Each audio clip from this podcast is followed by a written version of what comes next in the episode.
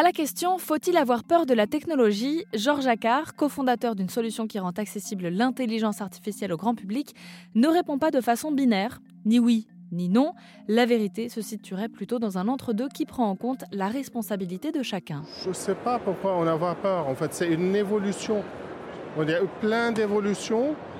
On est là aujourd'hui à cause de toutes ces évolutions qui se sont passées à travers les siècles si on va avoir peur de quelque chose qui va évoluer, on va travailler contre courant, ça va être pas productif et on va pas y aller loin à la fin. Et à la fin, ça va être utilisé partout. On ne peut pas échapper à ça.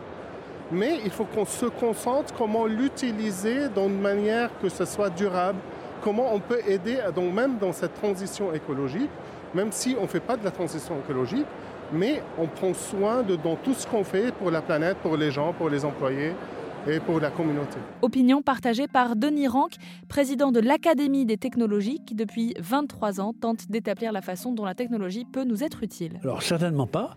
Notre, notre opinion, c'est que la technologie euh, est indissociable du progrès humain, à condition qu'elle soit pensée et mise en œuvre dans le sens du progrès.